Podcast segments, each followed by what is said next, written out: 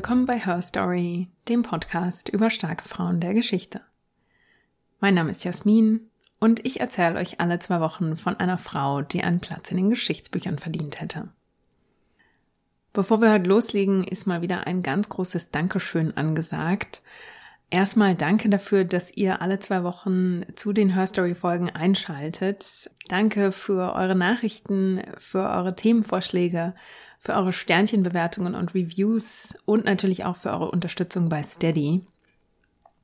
Und ein ganz großes Dankeschön geht auch raus an die Hörerin oder den Hörer, die Herstory beim Grimme Online Award vorgeschlagen haben. Ganz, ganz lieben Dank dafür. Und ich freue mich auch, dass auch das gemeinsame Projekt Frauen im Widerstand, das ich mit meinen lieben Podcast-Kolleginnen Bianca Walter von Frauen von damals und Laura Baumgarten von Frau Abgeordnete gestartet habe, dass das auch für den Grimme Online Award vorgeschlagen wurde. Also tausend Dank, dass ihr so viel Wertschätzung für den Podcast und die Arbeit drumherum zeigt. Ihr seid die Besten. Ich freue mich wirklich immer wie ein Honigkuchenpferd. Also ja, ich glaube, ich habe jetzt mindestens zehnmal Danke gesagt. Ähm, ich, deswegen steigen wir jetzt mal ein in die aktuelle Folge. In der Kurzbeschreibung zu Her Story steht ja, dass es im Podcast um Frauen in Hosen, auf Motorrädern und mit Mikroskopen geht. Und heute ist es soweit. Heute schwingen wir uns aufs Motorrad und knattern durch die Geschichte. Und zwar mitten hinein in eine Folge für den Black History Month. Heute geht's nämlich um Bessie Stringfield, die auf ihrer Harley Davidson in den 30er Jahren quer durch die USA fuhr. Und das war nicht nur beschwerlich, weil es damals noch kein Highway-System gab und die Straßen oft unbefestigte Schotter- oder Sandpisten waren. Es war auch gefährlich, weil sie zum einen alleine als Frau unterwegs war und sie war Afroamerikanerin und sie fuhr als Afroamerikanerin quer durch die Südstaaten in einer Zeit, in der AfroamerikanerInnen ja immer wieder angegriffen und sogar gelyncht wurden. Stringfield ließ sich davon kein bisschen beeindrucken und sie machte danach auch noch weiter Karriere. Sie meldete sich im Zweiten Weltkrieg freiwillig und wurde Kurierfahrerin und nach dem Krieg begeisterte sie in Paraden in ihrer Wahlheimat Florida die Zuschauer. Für ihre Neffen war sie wohl die coole Tante, für ihre Schwester eher äh, ein Tantenschreck. Was sie da genau veranstaltet hat, das erzähle ich euch jetzt. Also springt rein in den Beiwagen und wir fahren los. Ja, die frühen Jahre von Bessie Stringfield sind etwas sagenumwoben und das ist ein Mythos, an dem sie selbst ja ein bisschen mitgestrickt hat. Also Bessie Stringfield selbst hat behauptet, sie sei 1911 in Kingston auf Jamaika geboren worden. Sie sagte, dass ihre Mutter früh gestorben sei und sie dann mit ihrem Vater in die USA gekommen sei.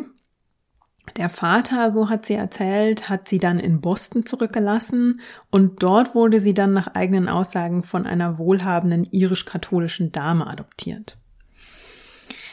Das stellte sich nach Bessie Stringfields Tod ähm, als ja eine kleine Legende heraus, nämlich die New York Times schrieb nach Stringfields Tod einen Artikel über sie und ging dieser Frage, wo und wann ist sie eigentlich geboren, dabei auf den Grund. Und dafür durchsuchten die ReporterInnen Zensusdaten, Sozialversicherungsdaten und spürten schließlich auch eine Nichte von Bessie Stringfield auf. Und so konnten sie dann rekonstruieren, dass Bessie Stringfield tatsächlich im März 1912 als Tochter von Maggie Cherry und James White in Edenton, North Carolina geboren wurde. Warum sie sich später lieber für eine andere Version entschied und die so ein bisschen exotischer gestaltete, das bleibt im Dunkeln. Auch die genauen Familienverhältnisse. Klar ist aber, dass die junge Bessie Stringfield in North Carolina, also im Südosten der USA, aufwuchs und dort die 20er Jahre erlebte. Das heißt also, ja, das ist die Zeit, in der AfroamerikanerInnen wirklich wenige Rechte haben. In den tiefen Südstaaten treibt der Ku Klux Klan sein Unwesen und terrorisiert schwarze AmerikanerInnen. Die Großstädte erleben in dieser Zeit hingegen die Roaring Twenties. Der, der Jazz ist im, im Aufschwung, es wird getanzt und gefeiert und das, obwohl ab 1920 die Prohibition gilt Es gibt also einen Aufstieg von BootleggerInnen und von Mafiosi. Und das Ganze endet ja dann in einem relativ großen Knall im Jahr 1929 mit dem Börsencrash, der das Land dann in eine Finanzkrise und auch in eine große, schwere Wirtschaftskrise stürzt. Und interessanterweise genau in dieser Zeit bekommt Bessie Stringfield ihr erstes Motorrad. Wie genau sie dazu kommt, das bleibt auch bis heute ein Geheimnis. Es lässt sich aber rekonstruieren, dass ihr erstes Motorrad ein Motorrad vom Hersteller Indian ist, nämlich eine Indian Scout. Und wenn man sie später fragte, von wem sie das Motorradfahren denn dann eigentlich gelernt hatte, sagte Stringfield gerne The Man Upstairs, also Gott soll ihr nicht nur ihre Fertigkeiten auf dem Motorrad geschenkt haben, sondern sie auch auf ihren Reisen beschützt haben. Das war also so ein bisschen die Art und Weise, wie Bessie Stringfield später damit umging, wenn man sie so nach ihren Anfängen fragte. Also da ließ sie sich nur ungern in die Karten schauen.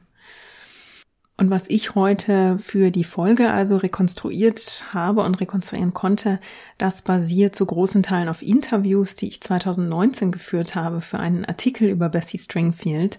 Damals habe ich nämlich mit äh, Bea Heinz gesprochen, einer Reporterin für den Miami Herald, die Bessie Stringfield in ihren, in den 80ern noch interviewt hat.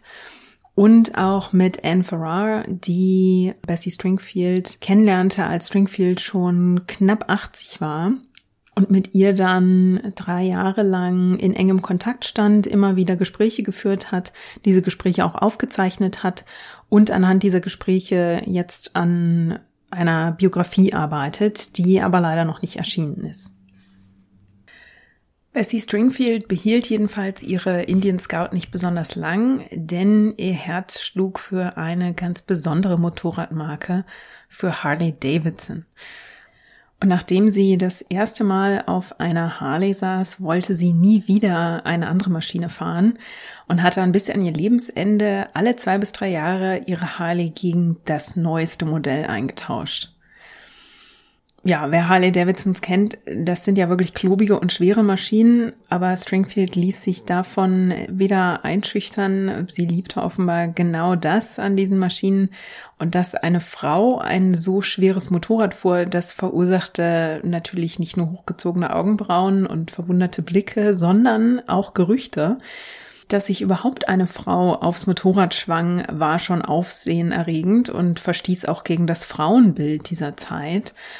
Auch ihr Look verändert sich mit der Zeit, die sie Motorrad fährt. Also anfangs posiert sie noch im Rock neben der Harley und bald trägt sie dann nur noch, was sie später ihre Uniform nennt, nämlich ein Hemd und Hosen, dazu einen sehr breiten Gürtel um die Hüften und Stiefel.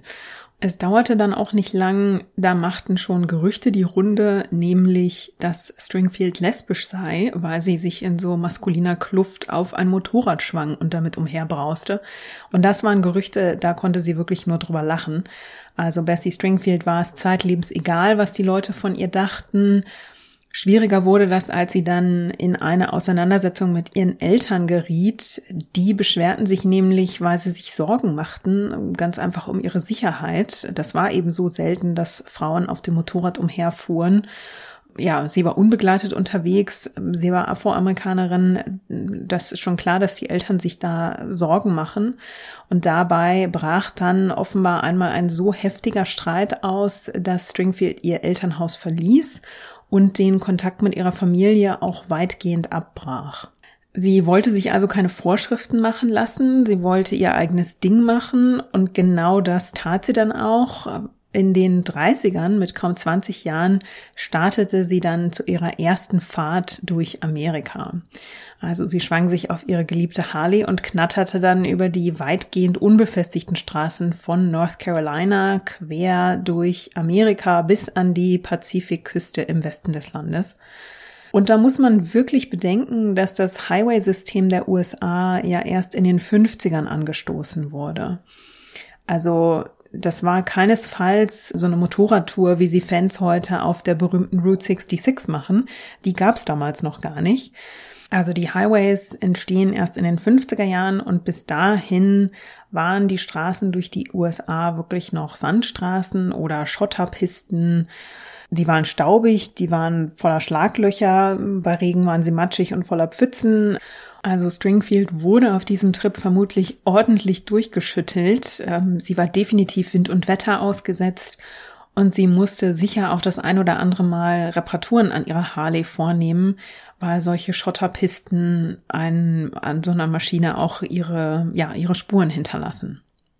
Und dann musste sie natürlich auch regelmäßig tanken. Das war zu der Zeit auch noch nicht so wie heute, dass man wirklich an jeder zweiten Ecke oder entlang von Autobahnen und Highways regelmäßig Tankstellen findet, sondern das war sicherlich auch mit der ein oder anderen Suchaktion verbunden, wo sie jetzt Benzin herbekommen konnte. Und besonders in den Südstaaten war das natürlich immer ein Glücksspiel. Als Afroamerikanerin war sie dem Rassismus der Weißen ausgesetzt, musste sich also genau überlegen und wirklich vorsichtig sein, wen sie wie ansprach, wie sie sich verhielt.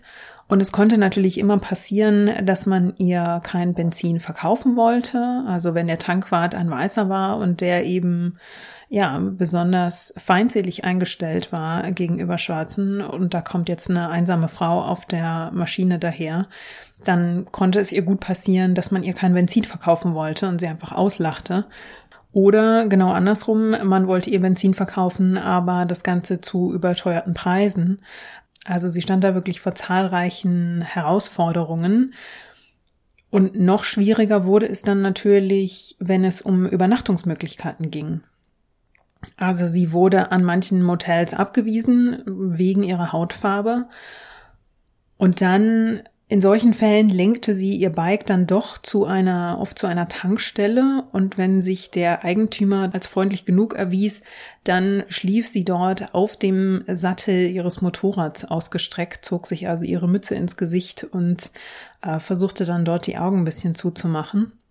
Und manchmal hatte sie das Glück, dass sie Reisebekanntschaften machte und die sie dann ähm, bei sich zu Hause übernachten ließen. Aber das waren so die Optionen, die sie hatte. Man muss dazu sagen, dass natürlich nicht alle weißen SüdstaatlerInnen ihr ablehnend gegenüberstanden. Also sie erzählte später, dass sie auch einmal komplett umsonst tanken durfte, weil der Tankwart so beeindruckt war, dass sie als schwarze Frau allein durch die USA fuhr. Und da gab es offenbar noch mehrere solcher Begegnungen, bei denen die Leute wirklich von ihrem, von ihrer Abenteuerlust ähm, sehr beeindruckt waren und es total toll fanden, eine Afroamerikanerin auf dem Motorrad zu sehen. Man hört das natürlich schon so ein bisschen raus. Das war also jetzt kein Trip, äh, für den sie sich vorher wahnsinnig viel Geld zusammengespart hatte, sondern das scheint recht impulsiv gestartet zu sein. Und dann hat sie sich da so Etappe für Etappe durchgehangelt und musste also unterwegs immer wieder sehen, nicht nur, wo sie Benzin herbekam, wo sie übernachtete, sondern natürlich auch, wo sie ein bisschen Geld für die nächste Etappe auftreiben konnte. Und um also das Geld für ihre Reise zu verdienen, legte Stringfield immer wieder Zwischenstopps ein. Sie jobbte dann zum Beispiel als Haushaltshilfe oder als Kindermädchen. Da fand sich immer jemand, der für ein paar Tage oder Wochen etwas Hilfe brauchte und dafür bereit war, auch ein bisschen, ein bisschen Geld zu bezahlen. Und sie verdiente sich immer wieder auch ein paar Dollar mit Tricks auf ihrer Harley. Sie war nämlich inzwischen so, ja, fähig auf ihrer Harley, dass sie die nicht nur einfach stur gerade auslenken konnte, sondern auf der auch wirklich kleine Kunststücke vollführen konnte. Also sie konnte sich zum Beispiel während der Fahrt von einer Seite der Harley auf die andere schwingen oder besonders beliebt war, wenn sie sich bei voller Fahrt ähm, auf den Sattel schwang und dann schließlich im Sattel stehend die Harley fuhr. Und das sorgte also im Amerika der 30er Jahre ein ums andere Mal für offene Münder und da klingelte dann auch ab und zu ein bisschen der Geldbeutel, weil die Leute bereit waren, für so eine Attraktion dann auch ein paar Münzen in den Hut zu werfen. Bessie Stringfield verbrachte also die 30er Jahre großteils damit, durch die USA zu fahren Und während sie also ja die USA auf zwei Rädern erkundete, brach in Europa der Zweite Weltkrieg aus. Und als die USA nach dem Überfall auf Pearl Harbor dann in den Zweiten Weltkrieg eintraten, da meldete Stringfield sich freiwillig für den Einsatz in Amerika. Sie wurde dann Kurierfahrerin und war die einzige Frau in einer Einheit mit sechs schwarzen Männern. Das war eine Einheit, die Nachrichten von einem Stützpunkt zum anderen überbrachte und das Ganze natürlich auf dem Motorrad. Welche Art von Nachrichten sie überbrachte, das ließ sie sich natürlich später nicht entlocken. Ähm, da ließ sie sich nicht nehmen. Auch da wieder so ein bisschen das Mysterium um ihre Abenteuer und ihre Tätigkeiten aufrechtzuerhalten. Also wer da neugierig fragte, der hörte von ihr nur ein gemurmeltes Militärgeheimnis. Und ja, damit war sie dann fertig mit dieser Frage. Und durch diese Touren für die Armee und auch ihre privaten Abenteuerfahrten kam Stringfield dann schließlich auf insgesamt acht Durchquerungen der USA. Nach dem Krieg gab sie das aber auf und ließ sich dann mit Mitte 30 in Florida nieder, genauer gesagt in Miami und dort verdiente sie dann erstmal wieder mit ihren Tricks Geld. Also sie wurde Teil einer Schautruppe und fuhr dann bei großen Paraden durch die Stadt.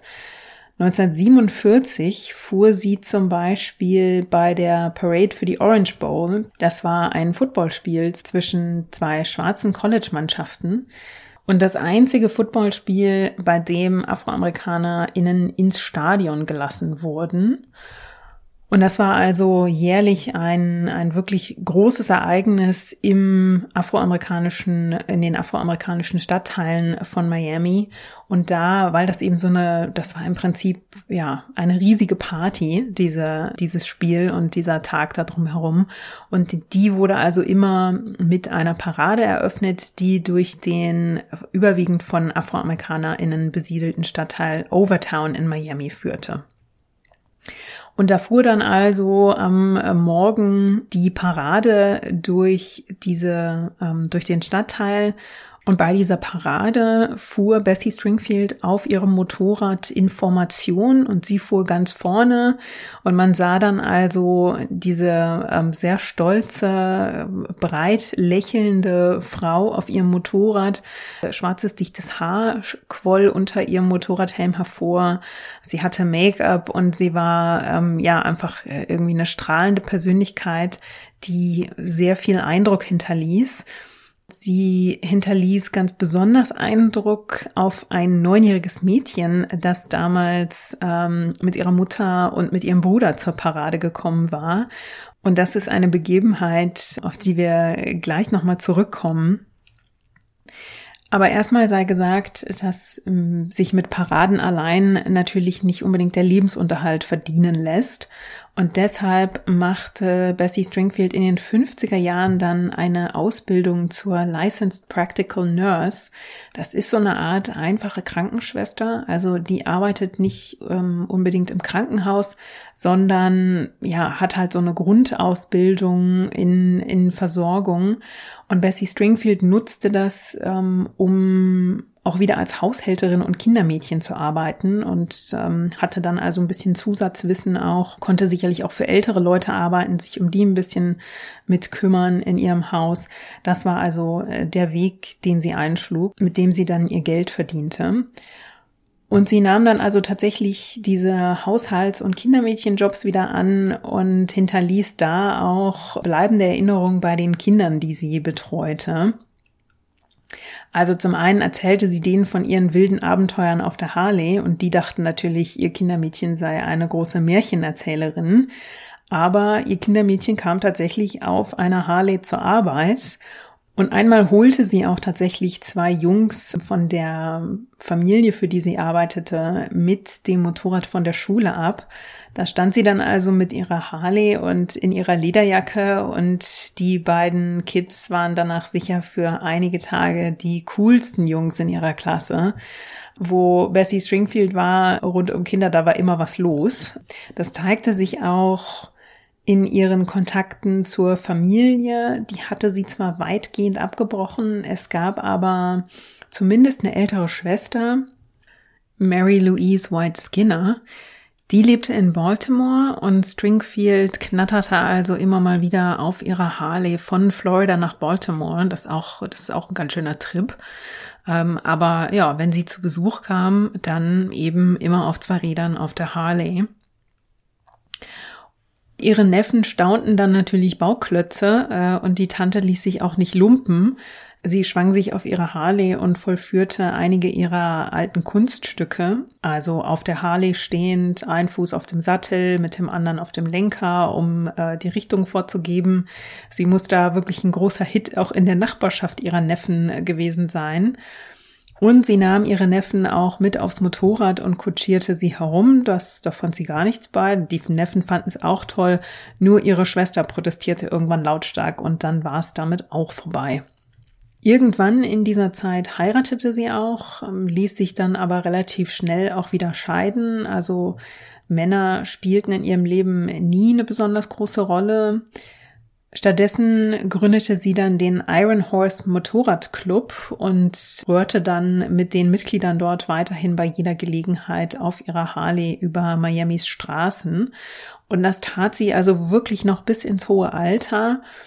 Also sie war auch mit über 70 noch auf der Harley unterwegs und das erregte schließlich auch die Aufmerksamkeit der Presse in Miami. Und so kam es dann, dass die Reporterin Bia Heinz vom Miami Herald die inzwischen 72-jährige Bessie Stringfield Anfang der 80er Jahre besuchte in ihrem Haus und Stringfield lebte dort mittlerweile umgeben von zahlreichen Erinnerungsstücken. Die Harley parkte im Garten oder im Vorgarten und sie erzählte der Reporterin Heinz dann also von ihren Abenteuern im Sattel ihrer Harley. Interessanterweise äh, spielte sie das ziemlich runter, dass sie mit ihren Touren und diesem Weg, den sie also eingeschlagen hatte in den 30er und 40er Jahren, wirklich Geschlechterklischees und auch natürlich rassistischen Vorurteilen, ja, davongefahren war diese Rolle, da war sie sehr, sehr bescheiden. Also sie sah sich einfach als Frau, die eben einfach unabhängig sein und ihr eigenes Ding machen wollte. Und dass sie damit eine Pionierin war und auch Frauen inspirierte, das kam mir also wirklich kaum in den Sinn. Und während die beiden sich so unterhielten, äh, holte Bessie Stringfield dann auch irgendwann ein Fotoalbum hervor und man schaute sich also gemeinsam alte Fotos an da erleben die beiden dann eine Überraschung, als Stringfield schließlich ein Foto von der Parade im Jahr 1947 hervorzieht. Denn die Frau, die die Reporterin Bea Heinz da ähm, auf dem Motorrad sieht, die ist ihr noch sehr, sehr gut in Erinnerung. Denn Bea Heinz war damals 1947 das neunjährige Mädchen, das also bei dieser Parade so schwer beeindruckt von dieser Frau war, die da auf dem Motorrad an ihr vorbeifuhr. Die beiden hatten dann wirklich ein ja, einen, einen sehr schönen, vergnüglichen Moment, als sie herausfanden, dass sie sich quasi vor Jahrzehnten schon mal begegnet waren. In ihrem letzten Lebensjahrzehnt formt Stringfield dann noch immer Freundschaften mit Gleichgesinnten. Also mit beinahe 80 trifft sie die damals 35-jährige Anne Farrar, die ich ja schon mal erwähnt habe. Die ist damals selbst passionierte Motorradfahrerin Farrar nimmt dann in den folgenden Jahren Stringfields Erinnerungen auf Band auf und arbeitet also äh, seitdem an einer Biografie über die Motorradpionierin, die aber wie gesagt noch nicht erschienen ist. Bessie Stringfield erlebt dann im Jahr 1990 noch, dass ihr die American Motorcyclist Association die Ausstellung Heroes of Harley Davidson widmet und drei Jahre später stirbt die Motorradpionierin dann am 16. Februar 1993 mit 82 Jahren. Ihr Spirit, wie man so schön sagt, der lebt aber weiter.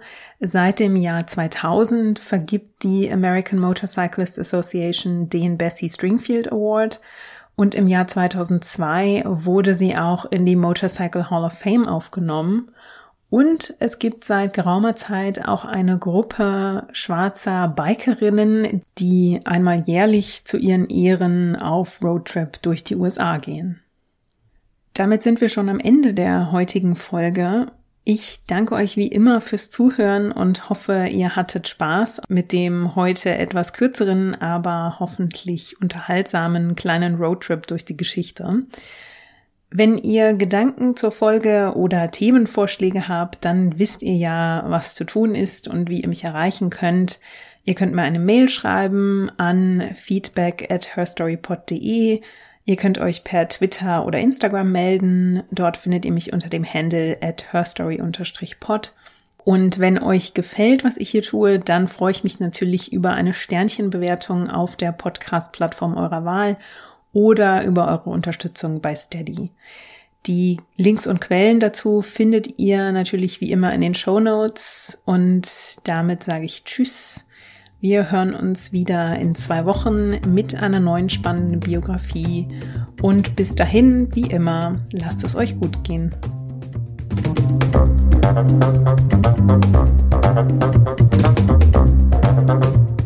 Musik